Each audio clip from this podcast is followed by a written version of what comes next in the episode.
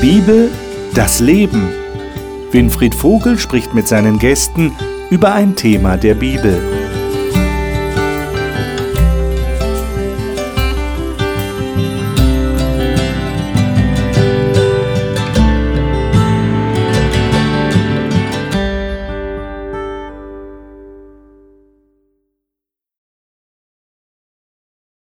In der Bibel gibt es sogenannte apokalyptische Texte, die enthalten Zeitweissagungen, Aussagen, die auf das Weltende, deshalb der Begriff apokalyptisch, hindeuten und etwas dazu erklären.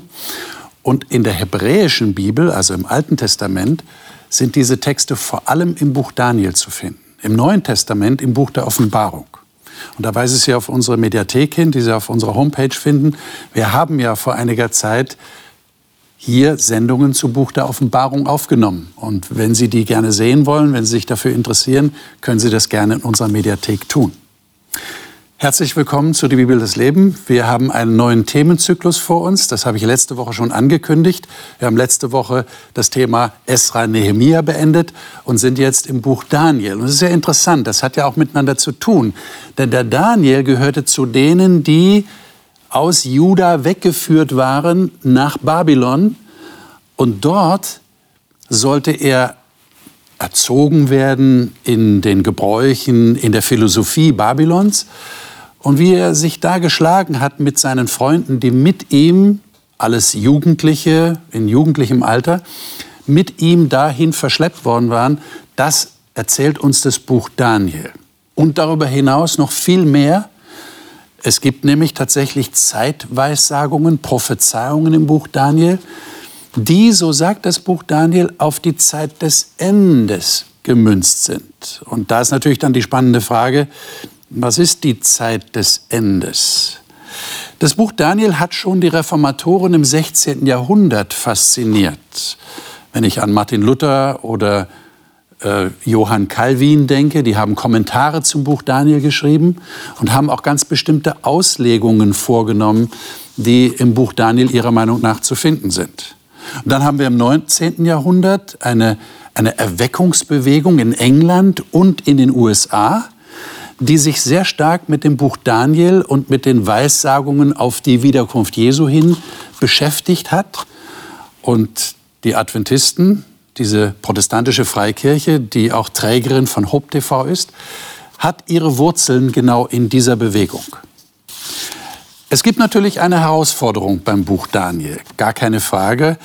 Ähm, es gibt in der theologischen Forschung nämlich zwei hauptsächliche, aber grundverschiedene Sichtweisen auf das Buch Daniel. Die eine Sichtweise, das ist so die kritische Seite der theologischen Forschung, ähm, geht davon aus, dass das Buch im zweiten Jahrhundert vor Christus geschrieben wurde. Und äh, dass Daniel nicht wirklich der Autor ist, sondern dass mehrere Autoren diese Texte geschrieben haben und dass dann irgendjemand gekommen ist und das zu einem Ganzen zusammengesetzt hat. Und natürlich bedeutet das dann auch, dass die Vorhersagen im Buch Daniel nicht wirklich Vorhersagen sind, sondern eher Beschreibungen von dem, was im zweiten Jahrhundert so alles passiert ist. Und die Autoren des Buches Daniel haben das als Prophezeiungen dann tituliert.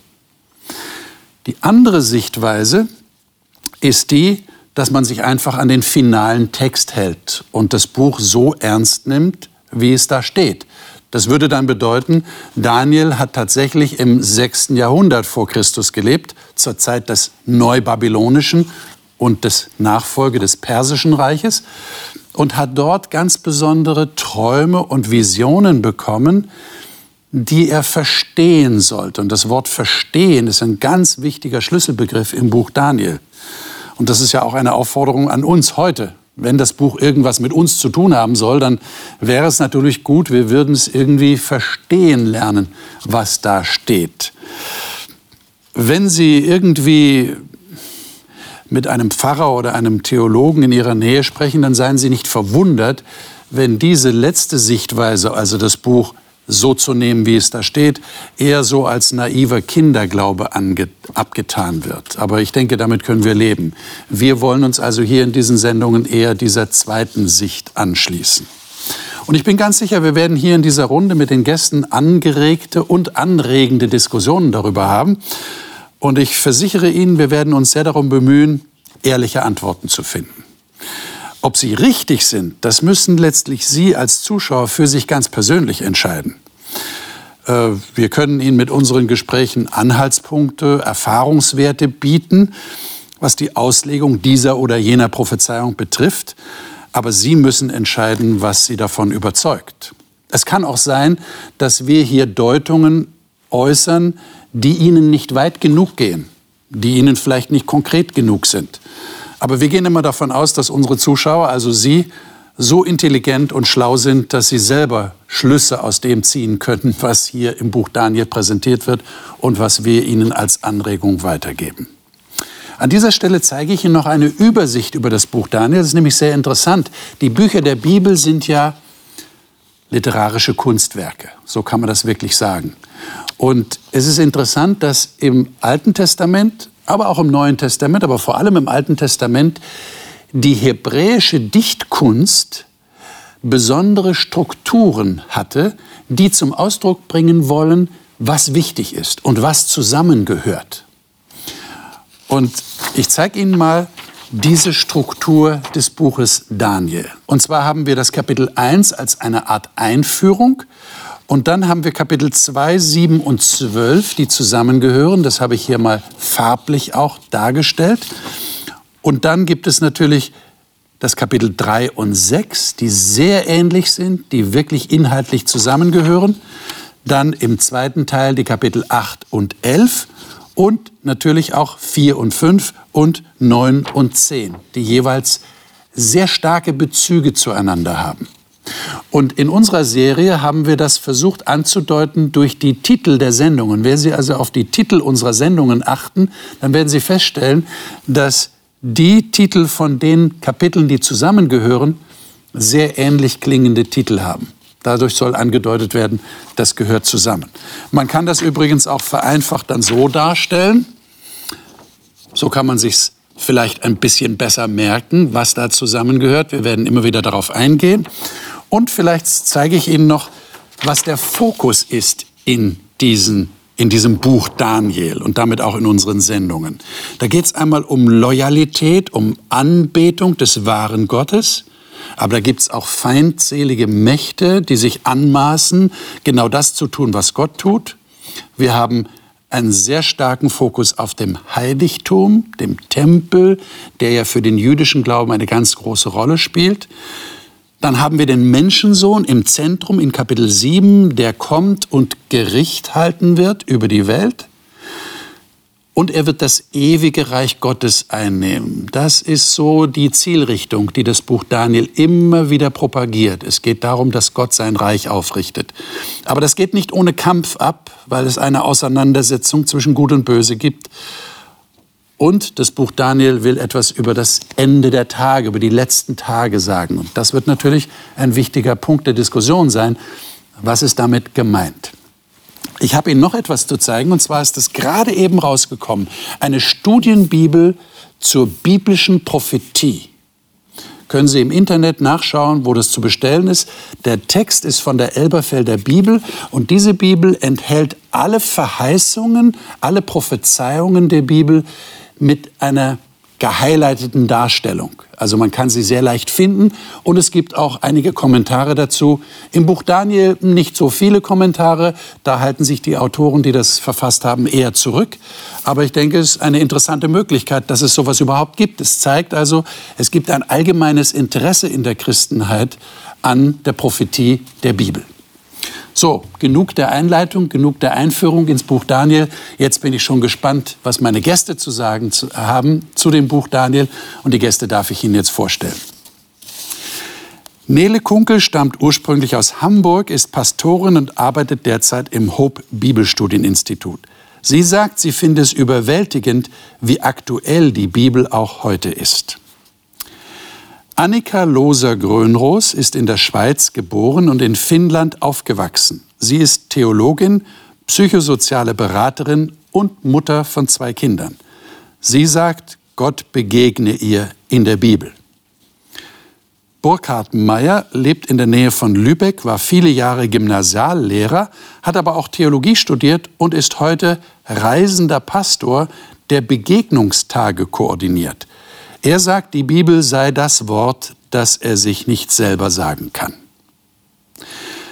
Markus Witte war zwei Jahrzehnte lang im Management eines globalen Konzerns tätig, ist heute Pastor in Tübingen und gleichzeitig im Bereich Gesundheit und Lifestyle tätig. Die Bibel fasziniert ihn immer wieder aufs Neue. So, ich freue mich auf das Gespräch mit euch über Daniel. Lade euch ein, dass wir mal als Überblick Kapitel 2 aufschlagen. Kapitel 2 mal hineinschauen in einen Text, den der Daniel gesagt hat und dann aufgeschrieben hat, in einer Situation, wo er wirklich sehr darauf angewiesen war, dass Gott ihm etwas zeigt.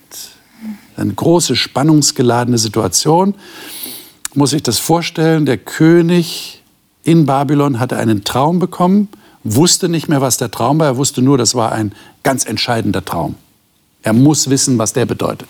Hat alle seine Zeichendeuter und Magier zusammengerufen, die konnten das nicht beantworten. Und wie halt das damals in der Antike war, hat er gesagt, also wenn ihr mir das nicht sagen könnt, dann müsst ihr alle sterben.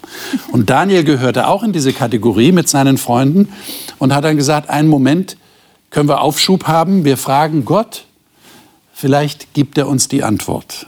Und dann haben sie gebetet und da steigen wir jetzt ein in Vers 19, Kapitel 2. Annika, darf ich dich bitten, du hast die Elberfelder mhm. Übersetzung, mhm. das mal zu lesen. 19 bis 23. Darauf wurde dem Daniel in einer Nachtvision das Geheimnis offenbart. Da pries Daniel den Gott des Himmels. Daniel fing an und sprach, Gepriesen sei der Name Gottes von Ewigkeit zu Ewigkeit. Denn Weisheit und Macht, sie sind sein. Er ändert Zeiten und Fristen. Er setzt Könige ab und setzt Könige ein. Er gibt den Weisen Weisheit und Erkenntnis den Einsichtigen. Er offenbart das Tiefe und das Verborgene. Er weiß, was in der Finsternis ist, und bei ihm wohnt das Licht. Dich, Gott meiner Väter, lobe und preise ich, dass du mir Weisheit und Kraft gegeben hast und mich jetzt hast wissen lassen, was wir von dir erbeten haben, denn du hast uns die Sache des Königs wissen lassen. Es ist verständlich, dass Daniel Gott lobt. Er hat nämlich gerade das große Geheimnis offenbart bekommen, was der Traum auf sich hat. Ähm, was zeigt denn das über Gott, dieser Lobpreis? Das sagt ja was über Gott aus. Ja, es zeigt, dass Gott nicht auf stumm geschaltet hat, dass er sich mitteilt und äh, dass die Zukunft für uns nicht völlig verborgen ist. Mhm. Das ist eine interessante Erkenntnis. Ein mitteilsamer Gott. Aha. Ich denke, aus Daniels Perspektive ist es auch ein ganz bewusstes ähm, Fokussieren auf denjenigen, von dem er das Geheimnis offenbart bekommen hat. Also eine ganz starke Konzentration eben nicht auf sich selbst ähm, und nicht, nicht mhm. mit einer Überheblichkeit zu sagen, das habe ich jetzt aus mir vollbracht, ähm, sondern ein, ein ganz bewusstes Konzentrieren. Da gibt es jemanden, der mir das offenbart hat und von dem ich mich mit diesen Worten auch abhängig mache. Mhm. Für mich sagt es über Gott aus, dass er anscheinend in einer anderen Dimension lebt. Für uns als Menschen ist es ein Geheimnis, für ihn nicht. Geheimnis ist unsere Definition. Mhm. Und er kann offenbaren, was für ihn kein Geheimnis ist. Hm. Ich finde das auch so faszinierend, dass er alles durchdringt. Mhm. Wie du sagst, Annika, es gibt eigentlich keine Geheimnisse bei Gott, weil er weiß alles. Mhm. Also, wo es hier steht in Vers 22, er weiß, was in der Finsternis liegt also denn bei ihm wohnt das Licht, also wenn man sich das so vorstellt, da ist alles offenbar. Es gibt nichts, was er nicht weiß. Ich meine, das klingt ja jetzt sehr attraktiv, was ihr da sagt. Ich meine, Gott ist ein Gott, der die Zukunft offenbart. Das würden sich ja viele Menschen wünschen. Mhm. Es gibt ja auch Leute, die gehen zu Wahrsagern, ja, ganz bewusst, oder die lesen jeden Tag das Horoskop, äh, was ja eher umstritten ist. Vor allem von wissenschaftlicher Seite ist ja nicht nachweisbar, dass das wirklich was bringt. Aber viele Leute sind ja interessiert dran. Ich will wissen, wie geht mein Leben weiter. Ja, man kann Handlinien lesen lassen. Gibt es ja in diesem Bereich eine Menge. Ähm, das, geht das mit Gott auch? Ich meine, äh, hier haben wir den Daniel. Kann man sich damit identifizieren? Könnten wir jetzt auch auf die Knie gehen und sagen, lieber Gott, offenbare mir die Zukunft? Äh, würde da was passieren? Ja, Oder war Daniel eine Ausnahme? Es ist die souveräne Entscheidung Gottes, dass er das gerade dem Daniel offenbart. Ich bin hier nochmal bei dem Vers 23 ein bisschen hängen geblieben. Mhm. Dir, dem Gott meiner Väter, sage ich Lob und Dank. Das heißt, er hat auch schon den Vätern in vorangegangenen Zeiten, also Propheten auch im Volk Israel, Dinge aus der Zukunft offenbart. Das ist nicht etwas, was Gott nur ganz, ganz selten tut. Hier tut er es nochmal in ganz besonderer Weise, aber er tut es aus seiner Entscheidung heraus, aus seiner souveränen Entscheidung. Das ist nichts, was wir einfordern könnten von ihm oder irgendwie mit einer Methode äh, anzapfen könnten, sondern äh, er selbst spricht und äh, schenkt dem Daniel diese Zukunftsschau. Ich denke, wir müssen ja auch den Kontext beachten. Daniel kommt nicht einfach mal so auf die Idee, oh, ich würde jetzt gerne mal wissen, was in der Zukunft ist. Es juckt mich einfach. Nein, er ist einerseits im Leben bedroht, es gibt eine existenzielle Krise. Also ich glaube, Gott offenbart sich dann, wenn wir in Krisen sind, besonders. Das ist das eine. Und zweitens hat der König einen Traum gehabt, der, wenn wir das ganze Kapitel lesen, ja auch von Gott kommt. Das heißt also, in diesem Kontext offenbart sich Gott. Und ich glaube, es ist ganz wichtig, den, den Rahmen hier zu sehen. Mhm. Lass uns doch den Vers 28 dazu lesen. Lies den doch gerade mal, Markus. Äh, Ich denke, das ist das, was du gerade gemeint hast. Genau. Aber es ist ein Gott im Himmel, der kann verborgene Dinge offenbaren. Der hat dem König Nebukadnezar gezeigt, was in künftigen Zeiten geschehen soll. Äh, habt ihr eine Erklärung dafür, warum Gott das einem heidnischen König offenbart? Also das ist, glaube ich, eher einsichtig für uns. Er hat Propheten, also er hat bestimmt, müsste man jetzt auch definieren, was ist ein Prophet? Ja. Also, Er hat sagen seine wir- Leute, ja. Er hat seine Leute, ja, würden wir jetzt mal ganz modern sagen. Er hat seine Leute, die besonders auf ihn hören, die etwas offenbart bekommen. Aber hier haben wir einen heidnischen König. Warum macht er das? Was am Ende der Tage geschehen wird, will er ihn wissen lassen. Warum denn? Ist doch wunderbar, dass Gott auch Könige, Herrscher, die Okay. eigentlich nichts von ihm wissen wollen, die weit weg von ihm sind, dass er die anspricht. Ja. Finde ich gut. Ein Gott, der auf Menschen zukommt, der nicht erst lange wartet.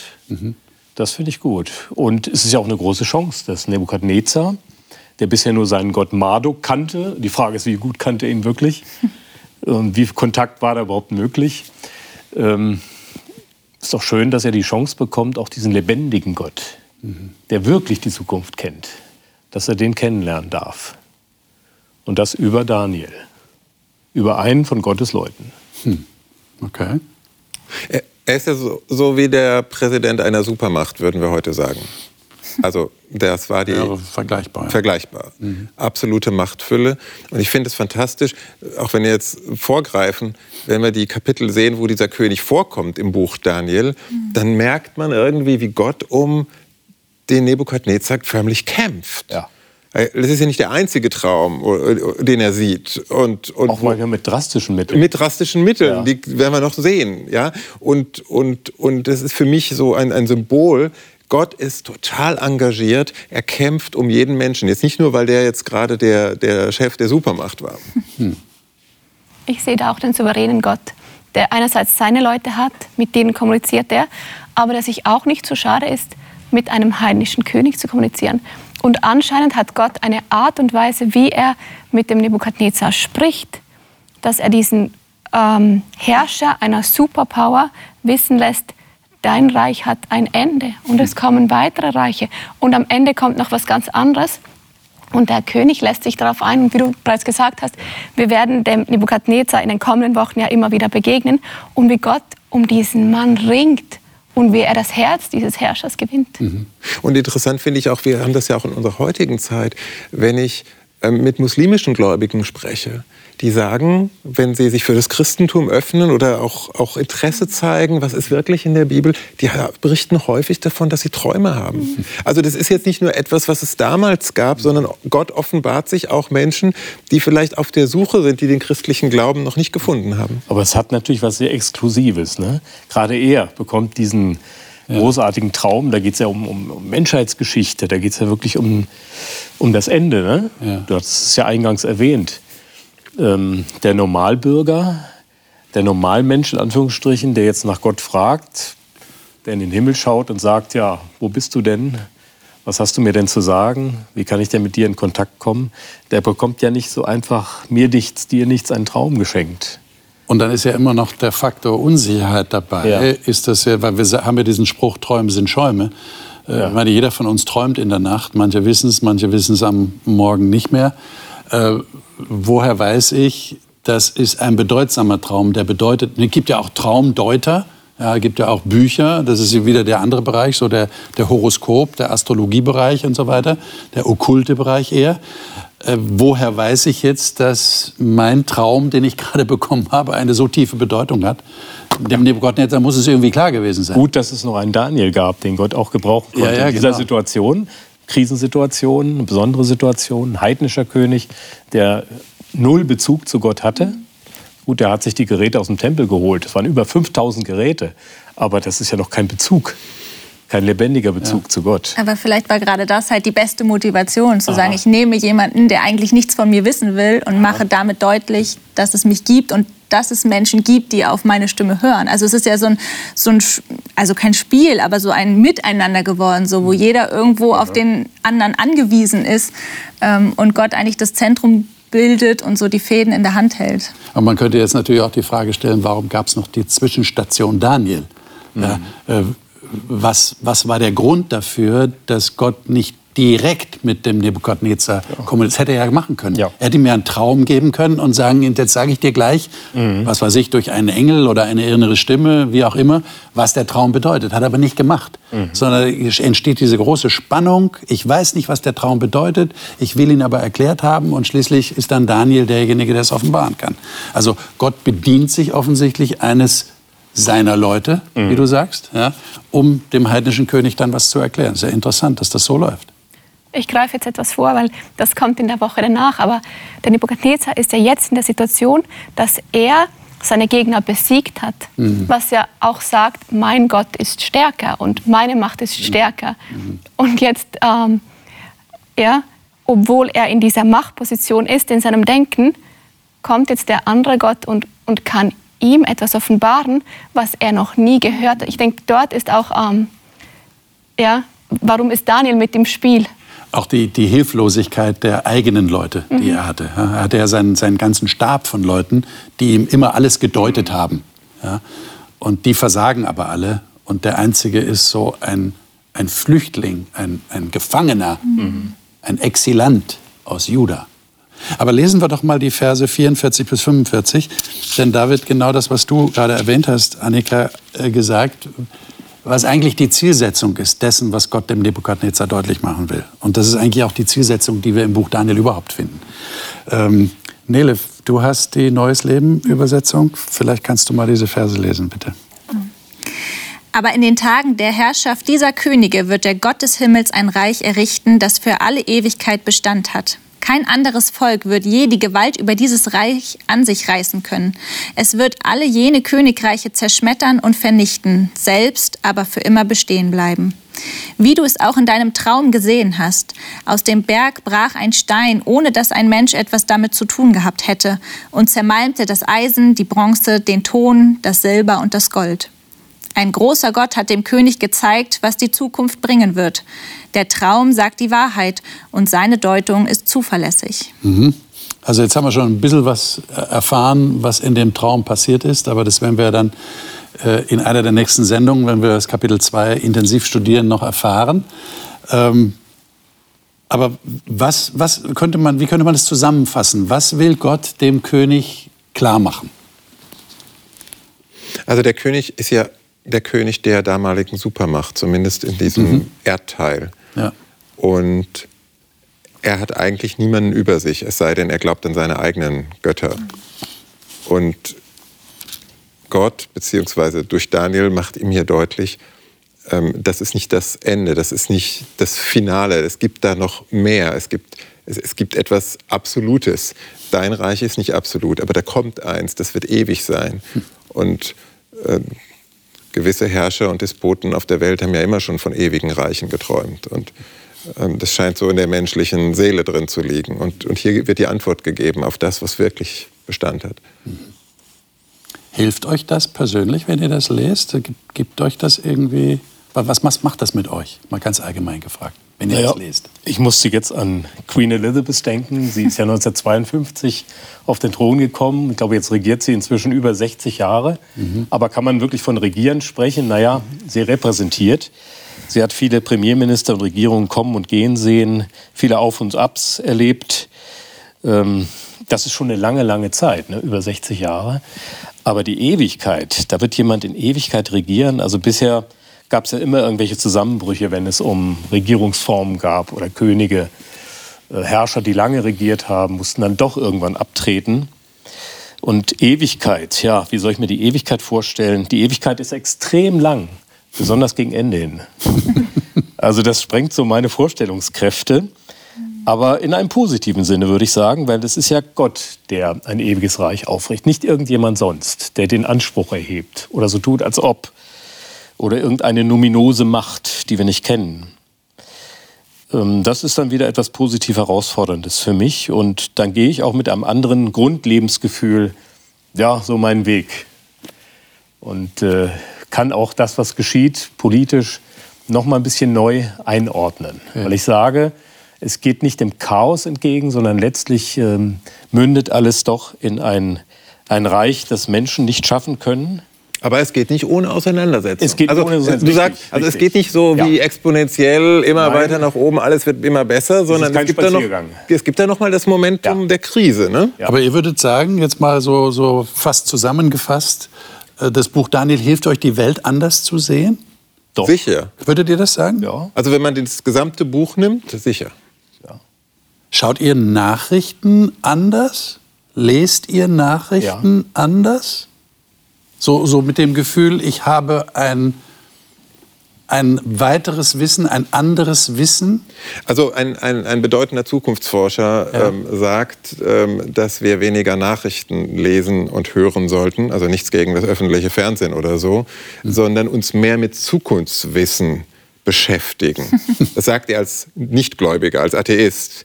Aber er sagt, einfach wenn wir uns ständig nur mit dem Tagesgeschehen jeden Tag beschäftigen, dann verlieren wir den großen Überblick. Mhm. Und ich glaube, wenn ich ihn da so positiv interpretiere, das Buch Daniel wäre so ein Zukunftswissen, wo ich einen ganz anderen Blick auf die Dinge bekomme.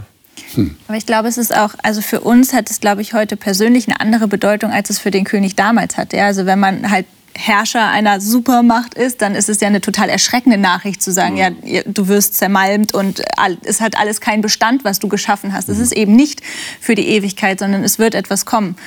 Ähm, aber du hast gefragt, so was, was das mit unserer Perspektive auf unser Leben macht. Und dann, glaube ich, ist es ja eigentlich das Gegenteil. Also sich bewusst zu machen, das, was ich jetzt schaffe, dass ich daran gar nicht mein Herz hängen muss. Und das, was mir jetzt groß und wichtig erscheint, äh, das ist entweder in ein paar Jahren oder ähm, spätestens bei Jesu Wiederkunft bedeutungslos so. Also ähm, für mich hat es eher einen entlastenden und, und vielleicht auch ein Stück befreienden Gedanken zu sagen, ja, ich lebe auf dieser Erde und ich lebe mein Leben und ich gestalte mein Leben.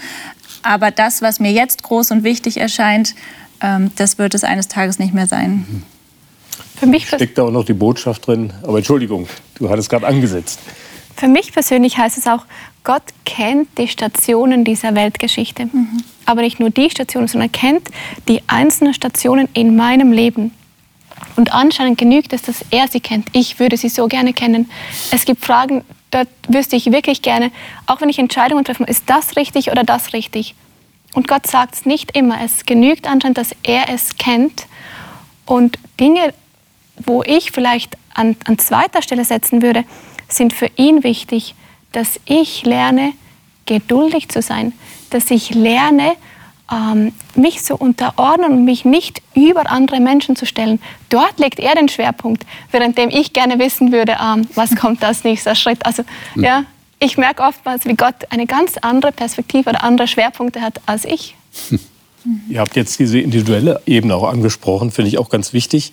Ähm, eine gute Botschaft ist auch in, der, in dem Text verborgen, nämlich dass menschliches Zusammenleben Leben gelingen wird. Hm. Es gelingt ja oft nicht.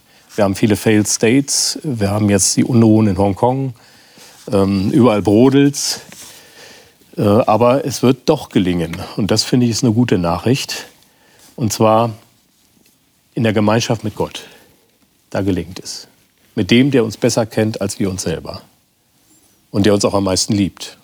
Also ich finde auch noch diesen letzten Satz in mhm. Vers 45, den wir gelesen haben, seine Deutung ist gewiss. Mhm. Also wir, ja. wir können, wenn wir jetzt in dieses Buch tiefer einsteigen, auch wirklich diese Zusicherung aufnehmen, sagen, das, was da uns gezeigt wird, das ist sicher. Das ist so, eine feste Bank. Sofern wir die Bibel und das Buch Daniel als authentisches Zeugnis Korrekt. nehmen. Also mit dieser Prämisse natürlich. Mit dieser ja. Prämisse ist das dann tatsächlich ein, eine große Zusicherung. Es stimmt, was da steht. Kannst dich darauf verlassen. Mhm. Ja. Das ist die Basis der Grundlage des Fundaments. Ja, ja genau. Ja. Jetzt habt ihr ja schon anklingen lassen, das geht nicht ohne Kampf ab. Also dieses Ziel, das Gott anstrebt, ja, die Zukunft gehört mir, könnte man ja auch sagen, so als Motto. Mhm. Ja, das sagt Gott. Gott sagt, die Zukunft gehört mir und ich werde ein ewiges Reich schaffen. Das geht aber nicht ohne Kampf ab. Jetzt lesen wir mal in Kapitel 7 äh, ab Vers 23. Da steigen wir jetzt auch ein. Wir machen ja heute mal so eine kurze Einführung, geben so einen Überblick ja. über das Buch. Da müssen wir natürlich ein bisschen vage bleiben an der einen oder anderen Stelle, hier auch. Nur kurz als Information, der Daniel sieht in Kapitel 7 in der Nacht eine Vision über ein aufgewühltes Meer, aus dem vier Tiere nacheinander hervorkommen. Und die stellen offensichtlich Mächte und Reiche und Könige dar. Und jetzt spricht er schon in der, in der Auslegung, die ihm dann gegeben wird im zweiten Teil des Kapitels, äh, vor allem von dem vierten Tier und was danach kommt. Und das sollten wir mal lesen, Verse 23 bis 27.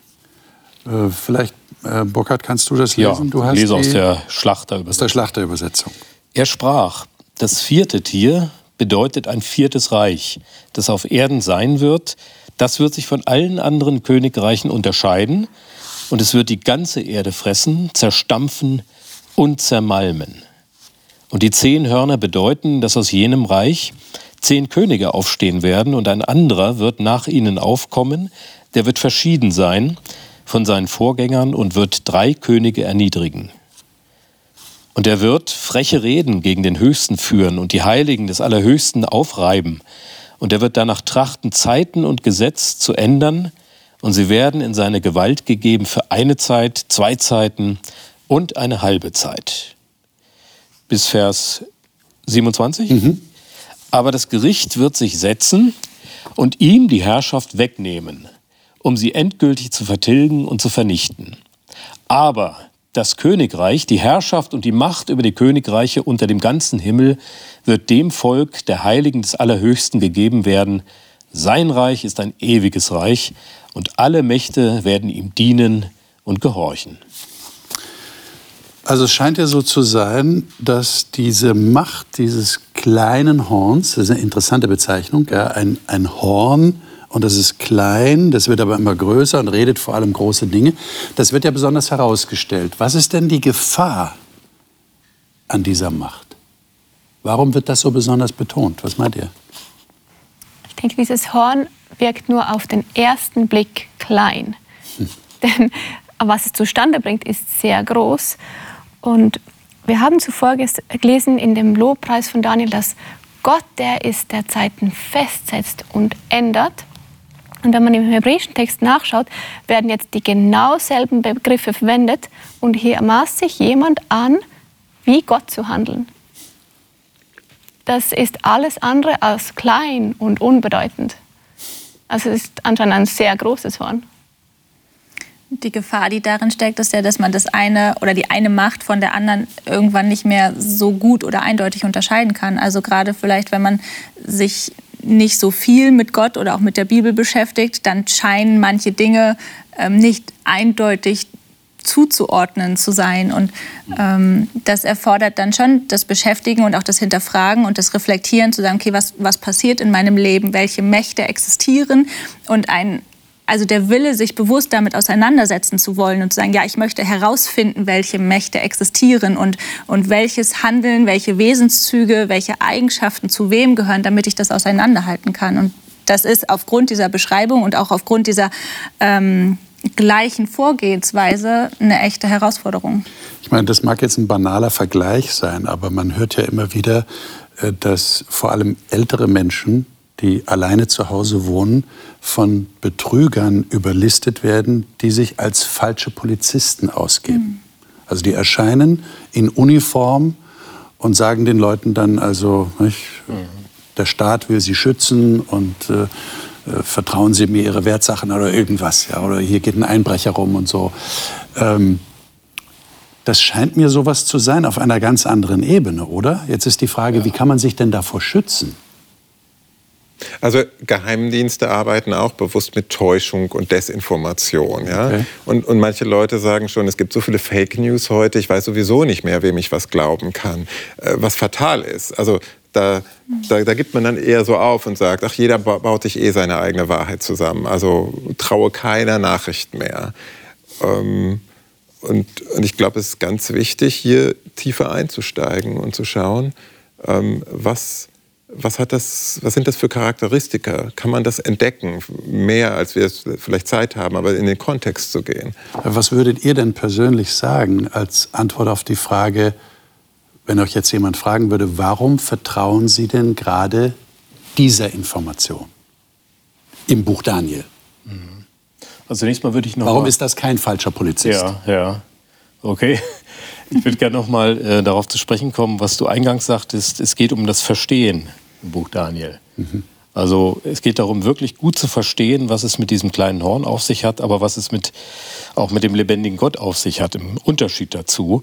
Mhm. Aber was äh, unterscheidet den Daniel von dem falschen Polizisten? Ja, da haben wir ja eine wunderbare Beschreibung seines Charakters, die in mhm. verschiedenen Kapiteln auch aufleuchtet, so könnte man sagen, ähm, wo er wirklich völlig integer, als, als treuer Mensch, als jemand, der guten, eine gute Verbindung zu Gott hat, der sozusagen immer online mit ihm ist. So wird er ja geschildert, also als ein sehr authentischer, gläubiger Mann, der sich an einem riesigen Spannungsfeld befindet, nicht ein Gefangener aus Juda, der dann plötzlich katapultiert wird nach Babylon und dann an den Hof kommt, mit vielen Versuchungen ja konfrontiert wird und trotzdem äh, die Beziehung zu seinem Gott immer aufrecht erhält und sogar in dieser Beziehung wächst und auch in Einsicht und Erkenntnis wächst. Und da steht er für mich dann nicht mehr als der falsche Polizist da. Mhm. Da steht er für mich als ein wirklich glaubwürdiger Mann da, vertrauenswürdig. Ja, ein Freund Gottes. Äh, mhm. Hat ja auch wunderbare Begegnungen dann später in den Kapiteln. Ja, insofern würde ich sagen, wir können ihm vertrauen. Wir können ihm das abnehmen, was er hier weitergibt. Also es würde bedeuten, man muss das Buch lesen, man muss ihn kennen, ja, man muss ja. auch den Autoren kennenlernen. Eintauchen, ihn kennenlernen, ja. ja. Und vor allem Erfahrungen sammeln mit dieser Informationsquelle. Also du hast vorhin ja angedeutet, ne, es ist also die Bibel sagt von sich selber oder auch das Buch Daniel, es ist vertrauenswürdig. Ja? Gott sagt, ich, ich bin eine vertrauenswürdige Quelle sozusagen. Und wenn es jetzt ähm, ja, um so einen Polizisten geht und mir jemand erklärt, auf was ich achten muss, ja, welche Streifen wichtig sind, welche Logos vielleicht wie aussehen, wenn sie echt oder, ne? echt oder gefälscht sind. Ja. Also ich muss mich ja auskennen mit der Materie. Und wenn, wenn ich eine Informationsquelle habe, der ich vertraue und die mir erklärt, worauf ich achten muss, dann kann ich das ja abgleichen und meine eigenen Erfahrungen sammeln. Ja? Und wenn dann jemand an der Tür klopft und ich sehe, da, da stimmt aber das Logo nicht, dann habe ich etwas gelernt und dann weiß ich, okay, meine Quelle hat sich praktisch als vertrauenswürdig erwiesen. Und so aber das würde doch bedeuten, Nele, das heißt, auch. ich muss mich mit dem Original oder mit dem, der mich eventuell davor warnen genau. kann, genau beschäftigen. Ja? Genau. Aber das ist ja wieder dieses Bewusste. So. Ich, ich muss es wollen. Ich muss bewusst einen Schritt gehen und sagen, ich möchte das herausfinden, ich möchte das reflektieren und ich möchte, ich möchte das für mein Leben irgendwie lernen. Ja. Das heißt, ich, ich muss mir von Gott sozusagen, um im Bild zu bleiben, den Ausweis zeigen lassen und darauf vertrauen, dass der Ausweis echt ist. Äh, was würdet ihr jetzt im übertragenen Sinne sagen, was kann jemand, der da unsicher ist und der nicht wirklich weiß, welcher Stimme er jetzt vertrauen soll, was würdet ihr dem raten? Ich habe schon gehört, kennenlernen, ja, Vertrauen aufbauen, was wäre so der Ausweis vom lieben Gott? Das Buch Daniel ist so ein Ausweis durch den Daniel selber. Was würdet ihr sagen? Wie, wie? Ich würde Gott bei seinem Wort nehmen, weil es heißt in äh, Jeremia Kapitel 29, wenn ihr mich sucht mit diesem aufrichtigen Herzen, dann werde ich mich finden lassen. Hm. Und ich würde wirklich mit Gott ringen und sagen, du siehst meine Intention, du siehst meine Motivation, ich möchte das verstehen Und ich bin dann oftmals sehr schnell und ich möchte es ähm, gleich heute verstehen oder nächste Woche. Und ich will einfach an Gott festhalten, bis ich das verstanden habe. Und ich habe in meinem persönlichen Leben so oft gemerkt, wie Gott im richtigen Moment mir jemanden über den Weg schickt oder ein Buch schickt.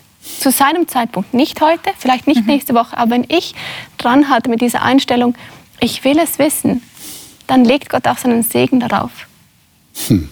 Und ich bin ja nicht alleine unterwegs. Ich kann mich auch unterhalten mit anderen Menschen und, und fragen, wie siehst du das? Oder kannst du mir jemanden empfehlen?